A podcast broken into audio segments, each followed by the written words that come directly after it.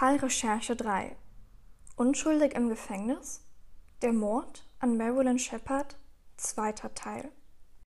Hallo, hier spricht der Host des Podcasts, Odina, und ich begrüße euch recht herzlich ähm, mit einer Woche Verzug zum zweiten Teil des Mordfalls an Marilyn Shepard, einem offiziellen Cold Case. Wenn ihr euch aber noch nicht die Folge 3.1 angehört habt, dann würde ich euch dazu raten, in diese vorher erstmal hineinzulauschen. Und an die anderen, ich wünsche euch gute Nerven, ähm, vor allem an alle die, die genauso wie ich noch gehofft hatten, dass der Mordfall Marilyn Shepard doch noch ein mehr oder minder befriedigendes Ende bekommt, beziehungsweise dass ein Täter oder die Täter gefasst werden würden.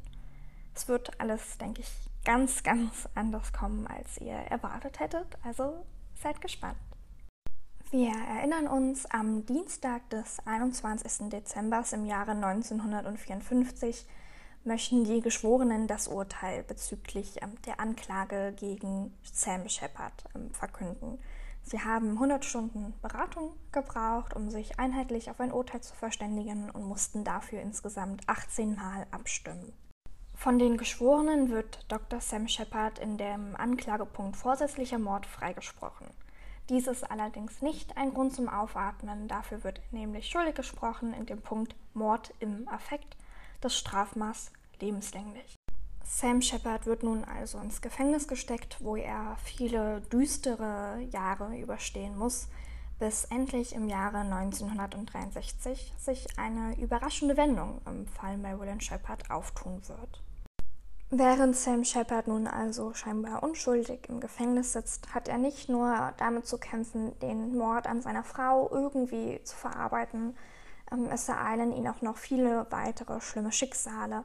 So etwa nimmt sich seine Mutter Ethel Shepard am 7. Januar 1955 mit einem Schuss in den Kopf das Leben.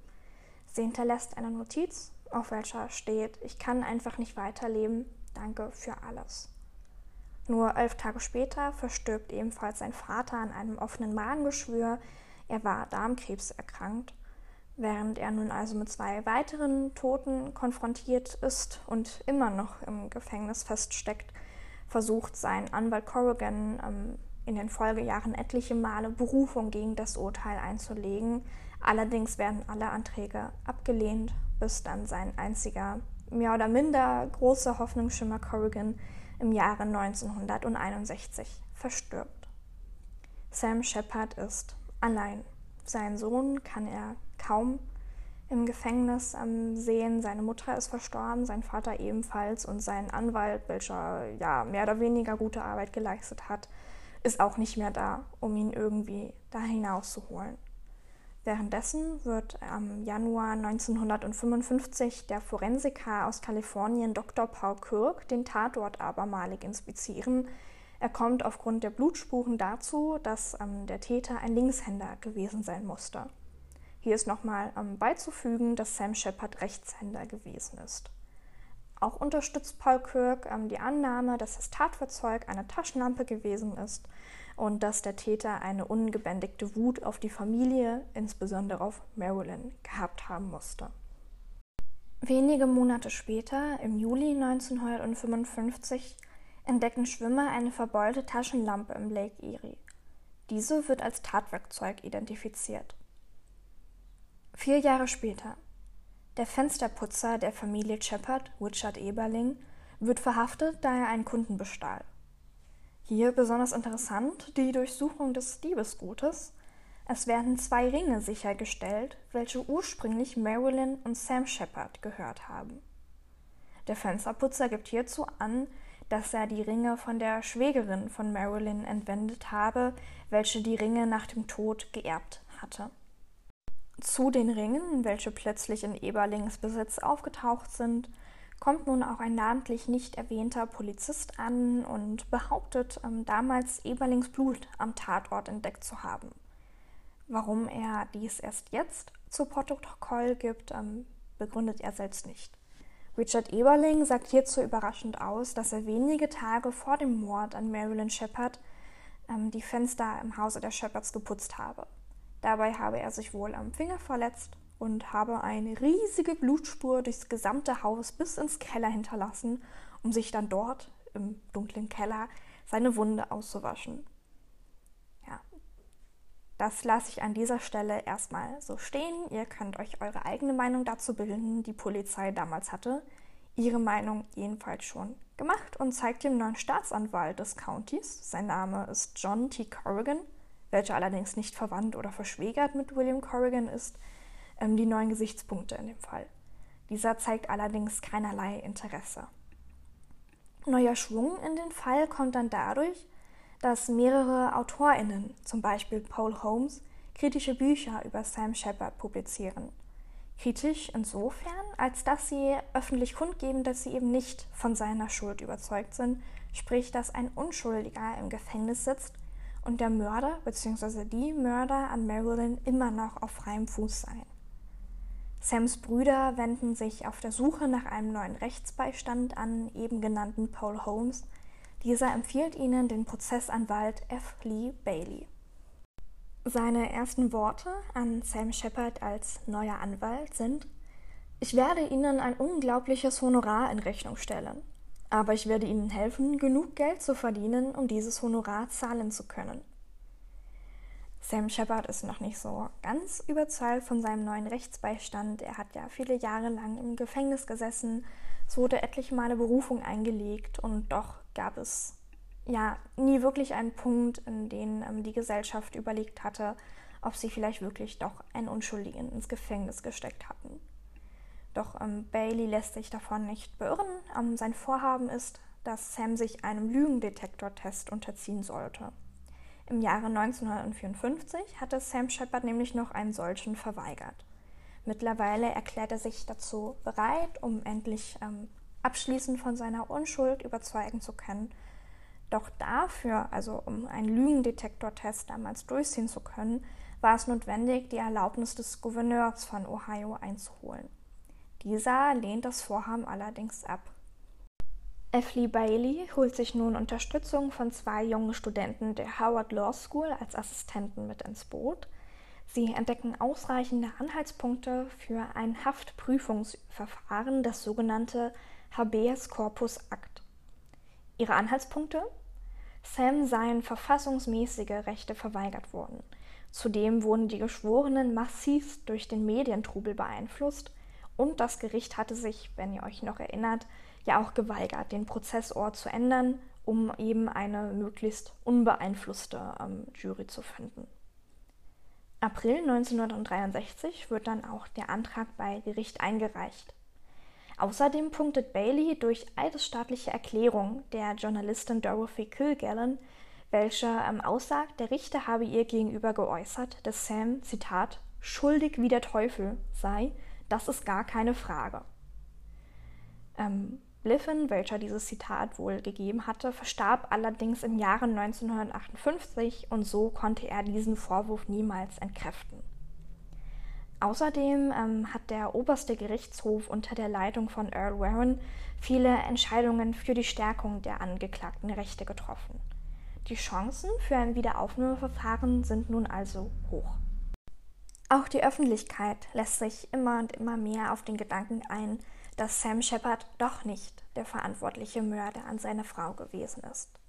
Nicht zuletzt werden sie beeinflusst durch die 1963 gefeierte Fernsehserie Dr. Kimball auf der Flucht. Die Serie weist ganz schön starke Parallelen zum Fall Shepard auf. Und ähm, die Serie Auf der Flucht, ähm, zu eurer Information, umfasst 140 Folgen, welche sich über ganze vier Staffeln umstrecken. Ich möchte euch an dieser Stelle mal die Zusammenfassung der Serie vorlesen, damit ihr ähm, wisst, worum es in dieser überhaupt geht. Der Arzt Dr. Richard Kimball ist wegen Mordes an seiner Frau Helen zum Tod verurteilt. Er ist jedoch unschuldig. Auf dem Weg zum elektrischen Stuhl kann Kimball entkommen. Fortan ist er auf der Flucht vor Polizeileutnant Philip Garrett, der Kimball mehrmals quer durch das Land gejagt hatte. Währenddessen sucht Kimball nach dem wahren Mörder, einen einarmigen Mann, den er vor seinem Haus sah, bevor er seine tote Frau fand. Nach jahrelanger Hetzjagd findet Kimball in der letzten Folge schließlich den Einarmigen und wird selbst freigesprochen. Und nun zu den Parallelen ähm, in unserem Mordfall. Zum einen ist der verurteilte Mörder, wie auch Dr. Sam Shepard, eben ein Arzt, scheinbar unschuldig im Gefängnis. Und auch innerhalb der Serie wird ja berichtet, dass der verurteilte Mörder in Anführungszeichen vor seinem Haus einen ja, einarmigen Mann gesehen habe. In der Realität wissen wir natürlich nicht, ob ähm, der eigentliche Mörder oder die eigentlichen Mörder an Marilyn Shepard vielleicht nur einen Arm haben. Allerdings sind die anderen Parallelen ganz schön überzeugend. Die Macher der Serie haben sich allerdings nie dazu geäußert, ob sie sich an dem Fall Marilyn Shepard orientiert haben. Unter dem Gesichtspunkt, dass womöglich jahrelang ein unschuldiger Mann im Gefängnis saß, wird im Januar 1964 mit den Anhörungen begonnen durch den Bezirksrichter Karl Weinman. Am 16. Juli steht nun die Entscheidung fest, dass Sam Shepard gegen eine Kaution in Höhe von 10.000 US-Dollar abermals aus dem Gefängnis freigelassen werden soll. Der Bezirksrichter räumt der Staatsanwaltschaft 60 Tage ein, um erneut Anklage gegen Sam Shepard einzureichen, andernfalls sei der Beschuldigte nun endgültig frei. Weinmann begründet, dass das Verfahren 1954 fünf verschiedene Verletzungen von Sams verfassungsgemäßen Rechten aufweist und bereits eine Verletzung von den Rechten hätte zu einer Revidierung des Urteils gereicht. Sam Shepard ist nun also wieder vorläufig auf freiem Fuß und tut genau das, was, denke ich, jeder von uns in einer solchen Situation getan hätte. Denn nur wenige Tage nach seiner vorläufigen Entlassung heiratet er eine gewisse Ariane Teppenjohanns. Diese stammt aus Düsseldorf und ist die Ex-Frau eines Stahlfabrikanten. Das klingt alles schon sympathisch genug, also dass sich der ähm, immer noch verurteilte Mörder Sam Shepard wenige Tage nach seiner Entlassung ähm, direkt wieder liieren lässt. Also das ist keine Ahnung. Ich persönlich finde, das spricht nicht so ganz für ihn. Ähm, darüber hinaus muss man auch noch anmerken, dass ähm, der Ariane Teppenjohanns nachgesagt wird, dass sie die Halbschwester der Frau des Nazi-Propagandaministers Josef Goebbels und Tante von Harold Quandt aus der deutschen industriellen Dynastie sei. Ähm, wie hat nun also die Ariane Teppenjohanns von unserem Sam Shepard erfahren? Sie sagt, dass sie ähm, in einer Illustrierten bei ihrer Zahnarztpraxis über den amerikanischen Arzt und was ihm angelastet worden ist, ähm, gelesen hatte.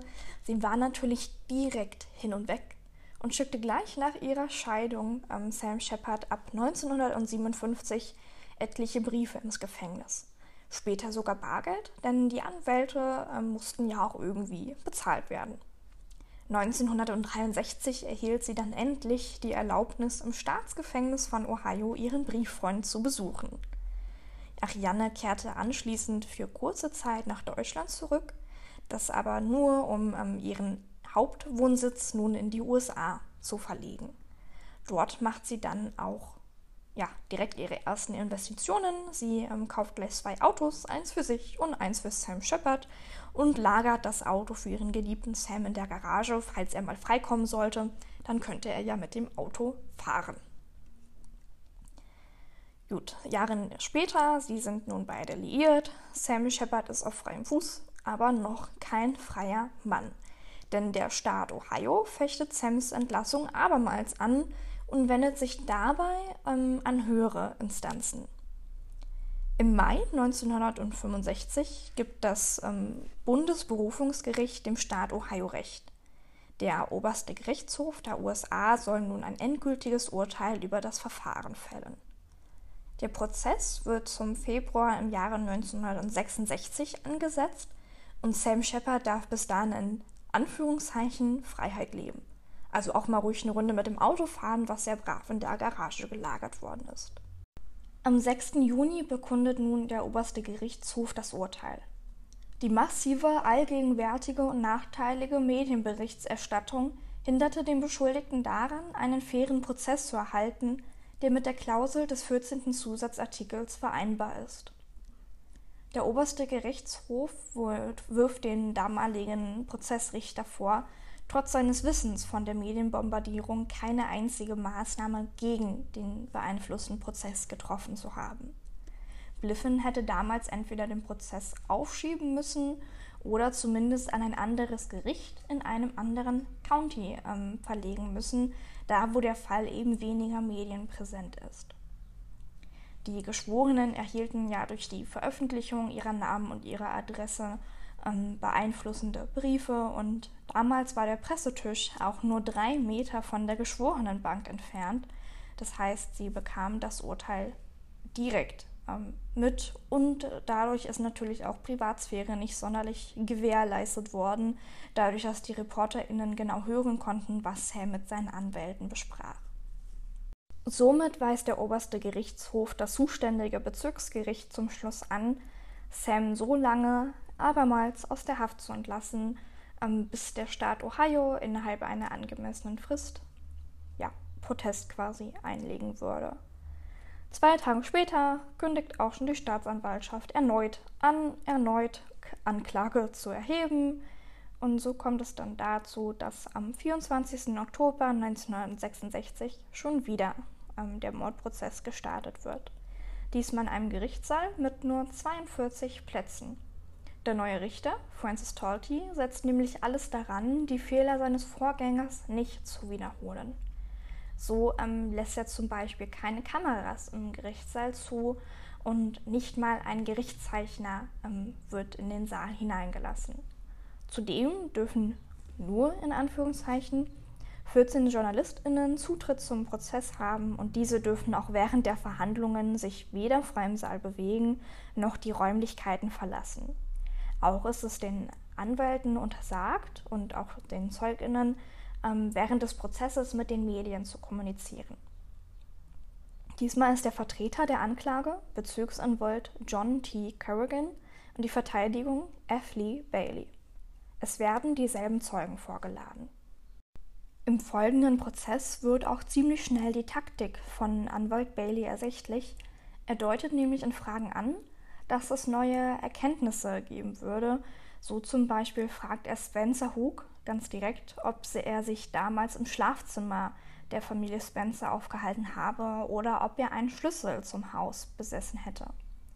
Hook weist die Fragen oder auch eben die Anschuldigungen ab. Anzumerken ist, dass ähm, Frau Esther Hook mittlerweile von ihrem Mann geschieden ist.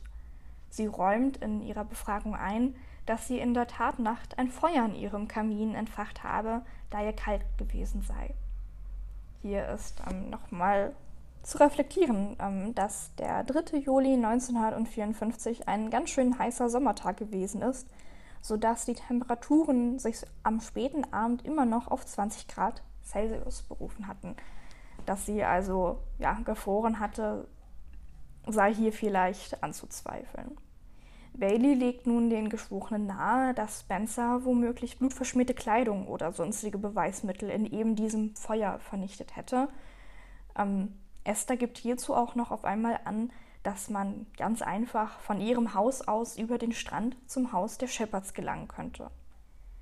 Warum sie jetzt nach all der Zeit plötzlich ihren Mann anschwärzt, ähm, ja, finde ich es abermals zu hinterfragen. In diesem Fall haben wir immer wieder das Phänomen, dass ähm, sämtliche ZeugInnen sich erst ähm, hinter Sam Shepard gestellt hatten, dann auf einmal gegen ihn gefeuert hatten, dann waren sie wieder für ihn, wieder gegen ihn. Dann kommt hier auf einmal noch ein Beweis an, welcher den ganzen Prozess ersichtlich ändern würde. Und ähm, mir ist es wirklich nach wie vor ein Rätsel, warum alle Beweise nicht einfach von Anfang an auf den Tisch gelegt worden sind, sondern sich lieber dafür entschieden worden ist, ja, nach vielen, vielen Jahren mit bahnbrechenden Ergebnissen auf einmal um die Ecke zu kommen. Aber okay, ähm, es wird nun in den Zeugenstand Dr. Gerber gerufen, welcher seine Aussage vom ersten Prozess wiederholte. Dieses Mal vermeidete er aber den Ausdruck chirurgisches Instrument. Anwalt Bailey kann ihm dennoch entlocken, dass Gerber damals in dem Abdruck ein chirurgisches Instrument sah, ähm, allerdings niemals auf ein auf ein chirurgisches Instrument gestoßen ist, welches ja, dem Abdruck entsprechen würde. Das bedeutet, dass die Behauptung von Dr. Gerber als zweckgebundene verdrehte Tatsache entlarvt werden kann. McCowan, Mitarbeiter der Gerichtsmedizin, thematisiert nun die Blutspritze auf der Armbanduhr von Sam Shepard. Das Blut sei ähm, seiner Ehefrau zuzuordnen und als direkte Kontaktspur zu bezeichnen. Die einzig logische Erklärung hierbei sei, dass Sam ähm, sich während des Mordes direkt am Tatort aufgehalten habe. Am 10. November wird dann der erste Zeuge der Verteidigung aufgerufen. Jack Krakan, welcher 1954 als Brotmann des Shepards gearbeitet hatte. Er sagt aus, gleich zweimal einen distinguiert aussehenden Mann im Hause der Shepards beobachtet zu haben. Damals vermutete er, dass es sich um Sam handelt. Als er allerdings eines Tages mitbekam, wie Marilyn dieser Person einen Schlüssel übergab mit der Mahnung, lass das bloß nicht Sam sehen, zweifelte er an seiner Vermutung. Der Zweck dieser Aussage war es, dass ähm, die Verteidigung Spencer Hook ein Verhältnis zu Marilyn Shepard nachweisen möchte. Bailey ruft nun den Sachverständigen Kirk in den Zeugenstand. Kirk wiederholt abermals ähm, seine, von seinem Bericht, dass er Blutflecken am Tatort entdeckte, welche er weder Sam noch Marilyn ähm, zuordnen kann. Da wurde ja ein großer Blutfleck direkt an der Schranktür neben Marilyns Bett gefunden. Das Blut hat den Typ 0, Sam hat aber die Blutgruppe A und Marilyn Blutgruppe 0. Ähm, allerdings sei dieses Blut auch nicht Marilyn zuzuweisen, da ihr Blut andere Verklumpungseigenschaften aufwies.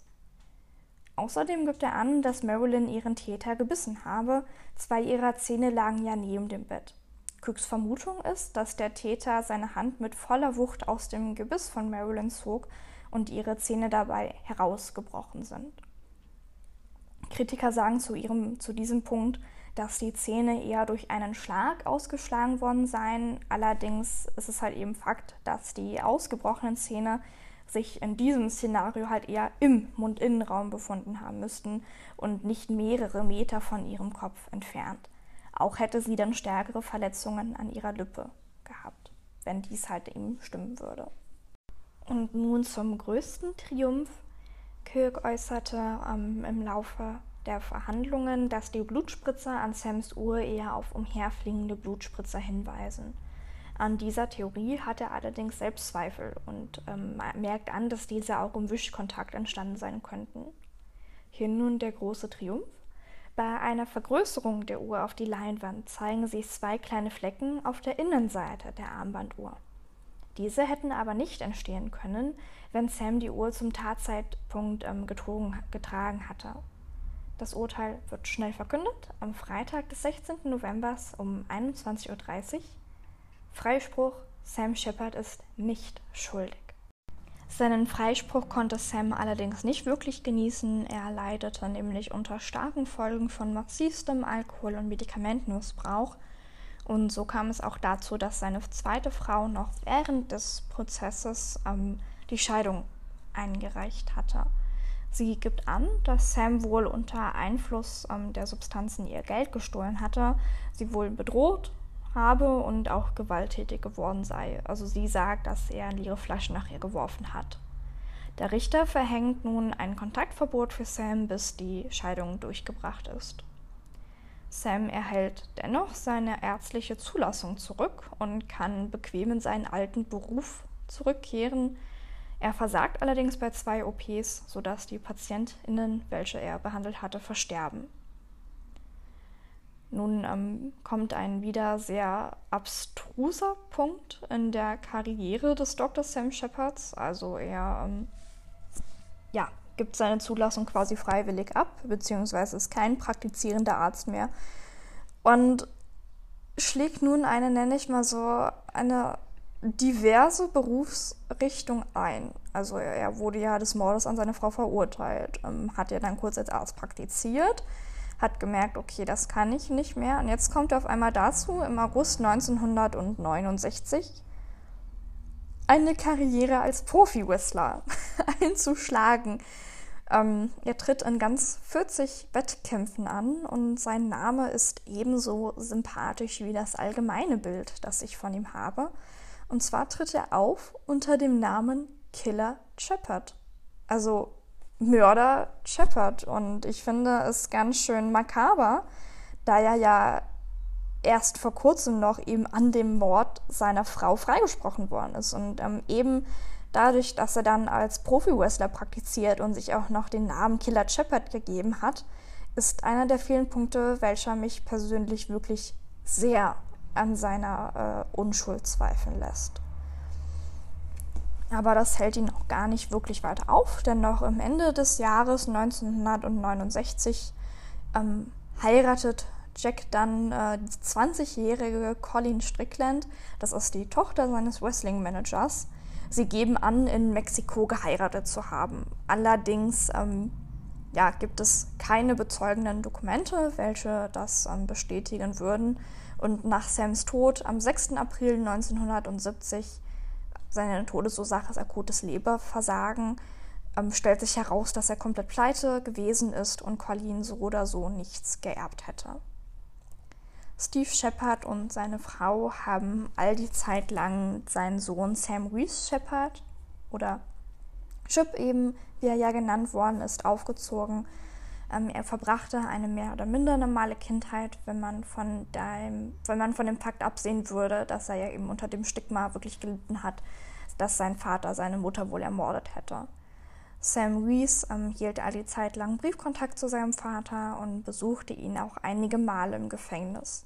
Sein Umfeld empfahl ihn immer und immer wieder, seine Identität zu ändern, doch dies tat er nie. Also er hielt halt wirklich fest zu seinem Vater, ganz gleich wie schlecht es eben um ihn stand.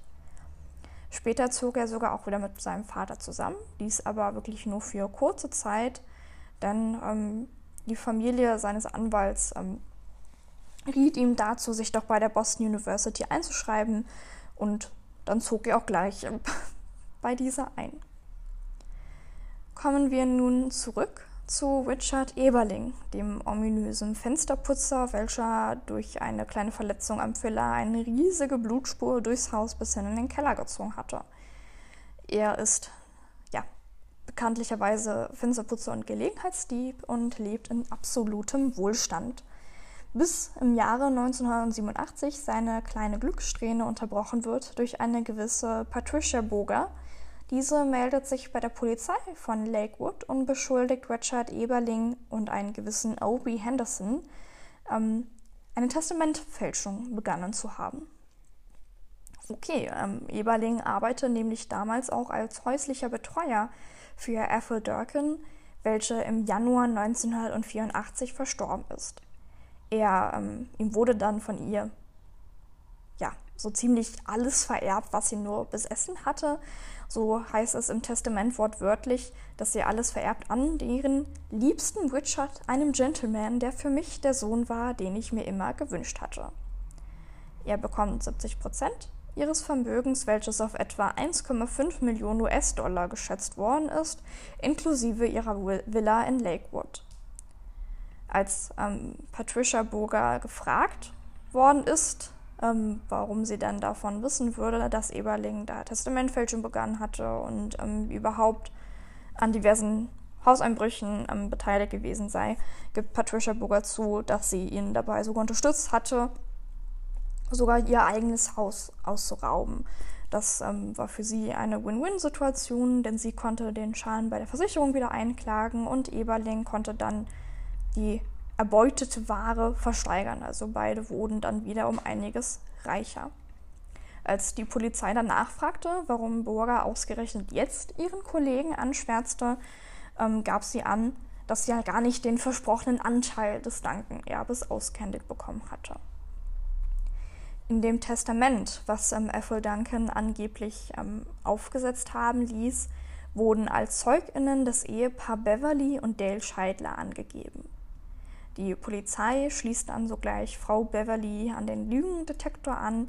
Die Frau bricht sofort zusammen und gesteht, dass sie und ihr Mann Mitweser ähm, sind bei dem Testamentschwindel und Eberling Obi und Obi Henderson sogar verantwortlich für den Tod an Durkin seien. Durkin verstarb damals durch einen Treppensturz und dieser galt als Unfall, sodass auch keine Autopsie durchgeführt worden ist. Nun wird diese nachgeholt und es werden mehrere Verletzungen gefunden, welche eben auf einen gewaltsamen Tod und nicht auf einen Unfall hinweisen. Im Juli 1989 werden Eberling und Henderson nun wegen Mordes an Ethel Durkin zu lebenslanger Haft verurteilt. Und ähm, noch wird allerdings nicht versucht, eine Verbindung zwischen Eberling und dem Tod von Marilyn Shepard herzustellen, obwohl dies ja, eine, ja ein nahegelegener Gedanke ist, wie ich finde. Bis dann ähm, Sam Shepard Jr. irgendwann einen Brief aus Ohio ereilt mit dem einleitenden Satz Sam, ja, ich kenne die ganze Geschichte. Diese einleitenden Worte stammen, wie ihr euch vielleicht auch schon gedacht habt, von Richard. Es folgt nun also ein reger Briefwechsel zwischen Sam Junior und Eberling, ähm, wobei Eberling immer mehr Insiderwissen preisgibt. Über die nächsten fünf Jahre wird Sam Junior ihn regelmäßig im Gefängnis besuchen, wobei sich immer und immer mehr Eberlings Version der Ereignisse ähm, zusammenflickt. Das hier ist seine Geschichte. Am Morgen des 2. Julis hielt er sich im Haus der Familie Shepard auf, um die Fenster dort zu putzen. Marilyn habe ihn wohl auch noch zu einem gemeinsamen Frühstück mit der Familie eingeladen. Nur fünf Minuten später kam Spencer Hook ins Haus mit einem Paket Fleisch auf dem Arm, welches er aus der lokalen Metzgerei geholt hatte. Er verstaut das Päckchen im Kühlschrank und geht nach einem kurzen Gespräch mit Sam auch wieder. Eberling hört später, wie Esther Hook schreit: Wenn du ihn nicht in Ruhe lässt, bringe ich dich um. Diese Worte waren an Marilyn gerichtet. Diese habe ihr dennoch unten noch eine Tasse Tee gemacht und erzählte Eberling später, dass Esther Tabletten genommen habe und wohl angetrunken sei, aber unabhängig davon wohl eine ganz nette Frau und dass ihre Worte also nicht ernst zu nehmen sein würden. Später am Tag ähm, bereitet Marilyn Eberling auch noch Mittagessen zu und beschwert sich bei der Zubereitung über ihren Ehemann, dass er so viel arbeiten würde und ja, zudem sei Esther verärgert gewesen, da sie Spencer morgens in das Haus der Shepherds habe verschwinden sehen. Und daher hatte Esther wohl auch verlangt, dass die Fleischlieferungen zukünftig aufhören sollten. Dann beteuert Eberling nochmal am Nachmittag, sich in den Finger geschnitten zu haben, woraufhin er ja auch die Wunde im Keller ausgewaschen hatte. So zu dem Ablauf ähm, des Tages. Ähm, jetzt kommen wir zum äh, eher spannenderen und kontroversen Part, wie ich finde. Und zwar gibt Richard ähm, auch noch zu erkennen, dass der Vater von Sam Jr eigentlich bisexuell gewesen sei und Spencer Hook, der Bürgermeister, schwul. Esther habe wohl gedacht, dass ähm, ihr Mann eine Liebesaffäre mit Marilyn ähm, hatte. Dabei sei Sam der eigentliche Liebhaber ihres Mannes gewesen. Laut Eberling schlich sich ähm, Spencer am Abend der Tatnacht ins Haus der Shepherds, nachdem die Aherns ähm, eben das Haus verlassen hatten. Wenn ihr euch erinnert, die hatten ja einen schönen Tag gemeinsam verbracht. Und äh, Spencer wollte wohl Sam sehen. Doch ähm, seine Frau Esther bemerkte, wie er das ähm, Haus verließ und ähm, folgte ihm bewaffnet mit einem gusseisernen Waffeleisen aus ihrer Küche. Esther betrat dann das dunkle Haus und fühlte sich in ihrem Verdacht sofort bestätigt. Sie stürmte ins Schlafzimmer und schlug eben mit diesem Waffeleisen ähm, auf Marilyn ein. Sam und Spencer haben dann wohl, Zitat Eberling, sie bemerkt und sie gesteht dann direkt den Mord und ähm, lässt sich dazu überreden, diesen auch zu vertuschen.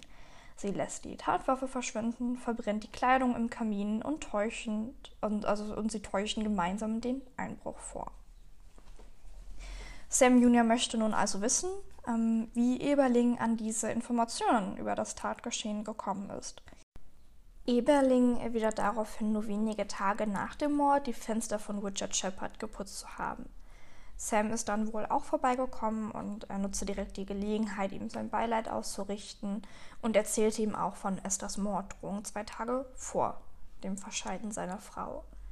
Und Sam habe daraufhin wohl nur erwidert, dass er die Geschichte auf sich beruhen lassen sollte ähm, Eberling fasste dann diese Bemerkung äh, so auf, dass er niemandem von seinem Mitwissen erzählen sollte. Und daran hielt er sich wohl bis heute. Außerdem habe er wohl Sam Shepard vor seinem Tod, also im Jahre 1969 oder auch 1970, nochmal zufällig getroffen. Sam lud ihn dann wohl in ein Feinkostgeschäft ein. Sie unterhielten sich für etwa 40 Minuten und Sam gestand ihnen ja, währenddessen wohl alle Details zur Tat. Sam Junior glaubte Eberling nur in Teilen und überlegte sich zwei mögliche Szenarien, ähm, was wirklich in der Tatnacht geschehen sei. Hier ist das erste Szenario, welches sich Sam Junior überlegt. Spencer Hook und Marilyn Shepard haben ein intimes Verhältnis. Um sich gegenseitig zu signalisieren, dass in ihrem jeweiligen Haus die Luft rein sei, vereinbaren sie gewisse Zeichen. In der Tatnacht denkt Spencer Hook fälschlicherweise, das Signal gesehen zu haben und betretet das Haus. Er weckt Marilyn, diese schreit erschrocken auf, da sie ja eben nicht mit Hook gerechnet hatte.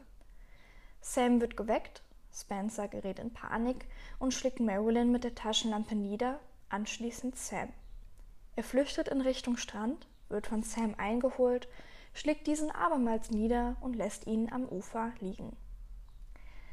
Ähm, hier mal meine kleine Meinung am Rande. Ich halte das für ein äußerst unglaubwürdiges Szenario, da auf Marilyn 35 Mal eingeschlagen worden ist. Und ich denke nicht, dass nur weil ähm, Spencer Hook vielleicht in Panik geraten ist, gleich wirklich so häufig auf sie eindrischt. Ähm, und zudem hat sich ja auch wohl Marilyn an dem Täter festgewissen. An Spencer Hook wurde kein Biss festgestellt. Ja, das zweite Szenario, welches Sam Jr. Ähm, anführt, ist, dass sich Spencer in der Tatnacht in Marilyns Schlafzimmer schleicht. Esther ihrem Mann bewaffnet folgt, den Raum stürmt und ähm, eben vor lauter Eifersucht auf Marilyn einschlägt. Diese habe wohl dabei um Hilfe geschrien, dadurch ihren Ehemann Sam geweckt, welcher wohl sofort zur Hilfe eilt. Spencer schlägt dann nun also Sam nieder, um seiner Frau zu helfen. Er entwendet seine Uhr, den Ring und den Schlüssel, um einen Einbruch vorzutäuschen. Esther, eine Raucherin, raucht vor lauter Nervosität, wirft gedankenlos ihren Zigarettenstummel in die Toilette. Als Sam zu sich kommt, sieht er ähm, Esther nicht und jagt Spencer hinunter zum Lake Erie. Hier ist dann meine Frage, wenn ähm, Spencer Hook doch so verliebt in Marilyn war und bereit für eine schöne Nacht mit ihr gewesen ist, warum hat er dann nicht seine Frau gestoppt, als sie angeblich 35 Mal auf ähm, Marilyn eingeschlagen hatte? Warum wird er dann auch noch mit zum ähm, Mitkomplizen und deckt seine Frau auch, als sie ihm versucht, den Mord Jahre später in die Schuhe zu schieben? Auch Sam Junior wiegt beide Szenarien ähm, gut ab und hält ja, beide für relativ unwahrscheinlich und hält Richard Eberling selbst für den Tatverdächtigen. Hierzu muss man auch noch wissen, dass ähm, Eberling und Sam Shepard gar nicht so gute Freunde waren, wie er es die ganze Zeit darstellt. Denn ähm, Sam war zu Richards Arbeitszeiten schon selbst längst in der Klinik gewesen. Das bedeutet, sie haben sich einander ja nie wirklich gesehen. Sam Junior ähm, erhält außerdem einen Brief von Verlon, dass es, er sei ähm, selbst krebserkrankt und habe noch wenig Zeit. Diese möchte er nutzen, um Sam Junior etwas zu erzählen, was den Verdacht ähm, immer und immer mehr auf Richard Eberling lenkt. Vernon hatte selbst 1954 für Dicks Window Cleaning gearbeitet. Am 2. Juli ähm, war Land ähm, für die Arbeit im Hause Shepherds eingeteilt und nicht Eberling. Das bedeutet, ähm, Eberling hat ja die ganze Zeit darauf beharrt, ja, am 2. Juli, ich war auf jeden Fall in dem Haus und da habe ich mich so schwer verletzt und alles voll geblutet. Und ähm, ja, ähm, Vernon gibt jetzt halt nun mal den einmaligen Beweis dagegen ab, dass es halt so eben nicht stimmen kann. Er wiederholt seine Aussage auch nochmalig vor einer Videokamera, welche später dann auch als eidesstattliche Erklärung verwendet werden kann. Richard Eberling ist ähm, generell eine sehr interessante Person. Ähm, ja, seine Vergangenheit ist ebenso mysteriös wie seine Verstrickung in den Mordfall Marilyn Shepard. So sind um ihn herum nämlich so einige mysteriöse Todesfälle geschehen. Im Jahre 1959 ähm, ist Eberling zum Beispiel in einen schweren Autounfall verwickelt. seine damalige Freundin Barbara Ankinzel verstirbt bei diesem. Er kommt scheinbar ohne große Verletzungen davon. Drei Jahre später, 1962, wird die Schwester von Ethel Durkin, Myrtle Ewan Fay, erwürgt und erstickt in ihrer Wohnung aufgefunden.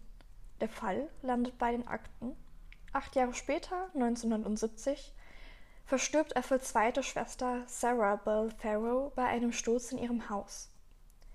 Interessant hierbei ist, dass beide Geschwister, welche ja ähm, auf ominöse Art und Weise ums Leben gekommen sind, ähm, ihm einen gewissen Hass gegenüber Eberling verspürt hatten und ihn auch feuern lassen wollten. Ob dieser, also ob Eberling von ihren Gedanken mitbekommen hatte und dem vorbeugen wollte, sei jetzt mal hier außen vor gestellt.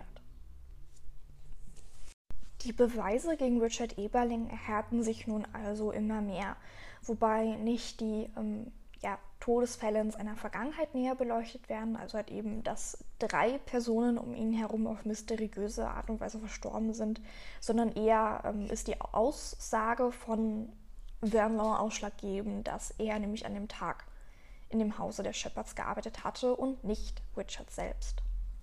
Zudem ähm, spricht nun auch noch die Nachtkrankenschwester von Ethel Dawkins, diese heißt Kathy Wagner-Dial, und sie ähm, berichtet davon, dass sich Eberling eines Abends wohl in dem Hause von Ethel Durkin betrunken hatte und ähm, dann Kathy auch gefragt hatte, ob sie von einer Marilyn Shepard gehört hat. Als sie dieses verneint, gesteht Eberling den Mord und sagt, Zitat, die Schlampe hat sich für etwas Besseres gehalten, aber am Ende habe ich ihren Ring bekommen. Kathy nahm die Worte damals nicht für voll, sondern erst dann, als Eberling 1989 wegen des Mordes an Ethel Durkin überführt worden ist. Das Zitat, ähm, dass ich die Schlampe für etwas Besseres gehalten habe und er am Ende den Ring bekommen hat, finde ich insofern auffällig, als dass er ja, dass er wirklich, es ist ja wirklich ein Fakt, dass er am Ende den Ring sowohl von Sam Shepard als auch von Marilyn Shepard wie auch immer bei sich gehabt hat. Worauf er nun aber anspielt mit die Schlampe hat sich für etwas Besseres gehalten, bleibt bislang ungeklärt. Kathy wandte sich nun ähm, endlich an die Polizei von Cleveland, wurde aber weggeschickt, da sie ihre, ähm, ihr Geständnis nicht wirklich ernst nahm. Sam Junior hat währenddessen etliche Indizien gegen Eberling gesammelt und zudem auch noch die JournalistInnen auf seiner Seite. Die Polizei und die Staatsanwaltschaft wollen davon allerdings nichts wissen bis 1993 die Detektei AMSEC aus Washington sich beginnt für den Fall zu interessieren. Sie bieten sogar Sam Junior an, auf eigene Kosten zu ermitteln. Die ErmittlerInnen finden ähm, bei ihren Untersuchungen eine kleine Ampulle mit einem winzigen Stück Holz drin. Ähm, den Holzspann hat man damals auf der Treppe gefunden, an ihm haftet Blut. Die Detektive untersuchen dieses ähm, sofort auf DNS-Spuren, und machen weitere Kollegen von Eberling ausfindig. So zum Beispiel Ed Wilbert. Er sagt, dass Marilyn ähm, Richard beim Stehlen erwischt habe und sie konnte ihn wohl generell nicht leiden. Außerdem gibt er an, dass es im Keller der Hause Shepherds einen eigenen Eingang für die Fensterputzer gegeben hatte. Shepard habe die Tür wohl ähm, niemals verriegelt. Das heißt, durch diesen Eingang hätte jeder ganz bequem ins Hause eindringen können in Verbindung damit, dass ähm, der scheinbare Täter, also dass der Täter generell wohl auch von diesem Ein Eingang oder auch Ausgang ähm, gewusst hatte, ja, lässt halt dann, denke ich mal, auch wieder auf den Fensterputzer schließen. Ähm, die Detektei verfasst dann einen 160-seitigen Bericht ähm, an die neue Staatsanwältin Stephanie Tubes Jones und diese ist dann auch sofort zur Zusammenarbeit bereit. Die ErmittlerInnen entdecken einen Gipsabdruck von einer Werkzeugspur einer Tür im Keller. Also die Polizei hatte damals eben einen Abdruck an der Tür ähm, festgestellt und im Bericht heißt es so etwa wortwörtlich von einem Meißel oder keilförmigem Werkzeug. Ja, das ist auch wieder ein bisschen merkwürdig, da die Anklage ja damals im Prozess stets hervorgebracht hatte, dass es keinerlei Einbruchsspuren gegeben habe. Wenn aber ganz eindeutige Werkzeugspuren an der Kellertür ähm, aufgefunden worden sind und sogar im Bericht stand, dass die ja fremd durch äh, weiße, keilförmiges Werkzeug, was auch immer entstanden sind, frage ich mich, warum es damals im Prozess nicht richtiggestellt worden ist. Und somit wird endlich im Oktober 1995 von Gilbert Reicht Klage ähm, gegen Richard Eberling eingereicht. Im Februar 1996 erwirkt Gilbert auch einen Gerichtsbeschluss, welcher ähm, Eberling dazu zwingt, eine Blutprobe abzugeben. Ähm, von dem forensischen Wissenschaftler Dr. Mohamed Tahir ähm, werden dann umfangreiche Tests mit den Proben durchgeführt und er sagt, dass das Blut auf der Treppe, also was ja auch auf dem Holzspann sichergestellt worden ist, nicht Marilyn zugehörig war. Und ähm, er geht davon aus, dass dieses Blut halt eben von dem Mörder stammt, welcher ja von Marilyn gebissen worden ist. Die Blutprobe stimmt außerdem mit Eberling überein. 1954 entnahmen außerdem die ErmittlerInnen einen Vaginalabstrich von Marilyn. Dabei wurde Samenflüssigkeit entdeckt, welche allerdings nicht, also noch nicht, ähm, Eberling zugeordnet werden kann. Hier ist auch schon wieder der Patzer drin. Ähm, wenn doch Samenflüssigkeit in Maryland sichergestellt worden ist, warum wurde dieser Aspekt nicht in den vorherigen ähm, Prozessen angesprochen? Das könnte ja halt eben auf einen sexuellen Übergriff hinweisen und dann vielleicht eher weniger auf Sam Shepard, sondern auf eine andere Person schließen lassen. Die Staatsanwaltschaft steckt nun in der Klemme. Sie haben sich ja jahrelang darauf berufen, dass Sam Shepard der böse Mörder sei nun gibt es allerdings etliche Beweise, welche ähm, ja, scheinbar auf jede Person hindeuten, außer auf Sam Shepard. Die Staatsanwaltschaft macht nun also das, was sie am besten kann. Sie weicht nämlich dem ganzen Prozess aus mit der Frage, ob Sam Jr. überhaupt im Recht sei, 25 Jahre nach dem Tod seines Vaters in seinem Namen zu klagen. Die Antwort ist, natürlich hat er das Recht. Und ähm, so kommt es auch im Juni 1997 dazu, dass ähm, der, Rich, der, Richter Ronald Suster ähm, die Einwände abschmettert und die Klage offiziell zulässt. Die Staatsanwaltschaft legt natürlich Berufung ein und im Januar 1998 landet der Fall dann vor dem obersten Gerichtshof von Ohio. Dr. Tahir stellt bei diesem nochmal heraus, dass der Blutfleck an Sams Hose von der Tatnacht zu Eberling passt. Wir erinnern uns, ähm, die Hose, die Sam Shepard an dem Tatabend getragen hatte, wies ja einen großen Blutfleck an seinem linken Knie auf. Ähm, allerdings hatte er ja keine Wunde in dieser Partie. Und da hat man ja dann schon damals darauf geschlossen, entweder habe er in der Blutlache von Marilyn gekniet oder, wenn er dann nicht der Mörder sei, gehöre das Blut halt dann eben dem Täter oder der Täterin an. Zudem wird jetzt nochmal ähm, der Vaginalabstrich genauer untersucht es wird auch noch Sperma von einem weiteren Mann festgestellt, und zwar von Sam Shepard selbst. Das überlappt sich mit seinen Aussagen, denn Sam Shepard gab an, ähm, am Freitagabend, also 24 Stunden etwa vor dem Mord, mit seiner Frau geschlafen zu haben. Ähm, die Blutgruppe von Eberling weicht allerdings auf einmal ab. Dennoch scheinen die Indizien gegen ihn ähm, vielversprechend und die Staatsanwaltschaft fordert ein Ermittlungsverfahren gegen ihn. Zu diesem wird es allerdings leider niemals kommen, denn Richard Eberling verstirbt am 25. Juli 1998 ins Gefängnis. Sein Geheimnis, ob er es nun war, wüsste, wer der Täter ist oder generell was passiert ist, nimmt er mit ins Grab. Der Strafprozess gegen ihn wird niemals eröffnet werden. Die Familie Shepard hofft natürlich auf einen Zivilprozess und ähm, im Dezember 1998 gibt der oberste Gerichtshof der Anklage nochmalig statt. Marilyns Leichnam wird nochmalig exhuminiert, doch leider kann die Vaterschaft vom Fötus, also Marilyn Shepard war ja zum Zeitpunkt ihres Todes im vierten Monat schwanger und die Vaterschaft des Fötus kann leider nicht mehr nachgewiesen werden. Das wäre natürlich aber ja, hilfreich gewesen in ihrem Mordfall. Die Staatsanwaltschaft verteidigt nun den ähm, Bundesstaat Ohio und ist nach wie vor gegen Sam Shepard und hält auch nichts von den DNS-Beweisen, da sie wohl nicht dem, dem, modernsten Standards entsprechen würde. Die Proben seien außerdem verunreinigt durch die lange und unsachgemäße Lagerung. Und auch ist es ja eben auffällig, dass ja, die Typisierung der Blutgruppe abweicht. Außerdem gibt die Verteidigung noch mit bei, ähm, das, was ich ja auch schon angesprochen hatte, dass alle Spuren auf eine Vergewaltigung von Marilyn hinweisen. Die Verhandlungen dauern nun zehn Wochen an. Die Geschworenen brauchen allerdings an sich nur drei Stunden zur Beratung und so ähm, wird dann auch am 12. April 2000 das Urteil verkündigt. Sam Junior konnte nicht ausreichend beweisen, dass sein Vater unschuldig ist. Die Klägerpartei geht in Revision. Der oberste Gerichtshof von Ohio lehnt diese allerdings im Jahre 2002 ab.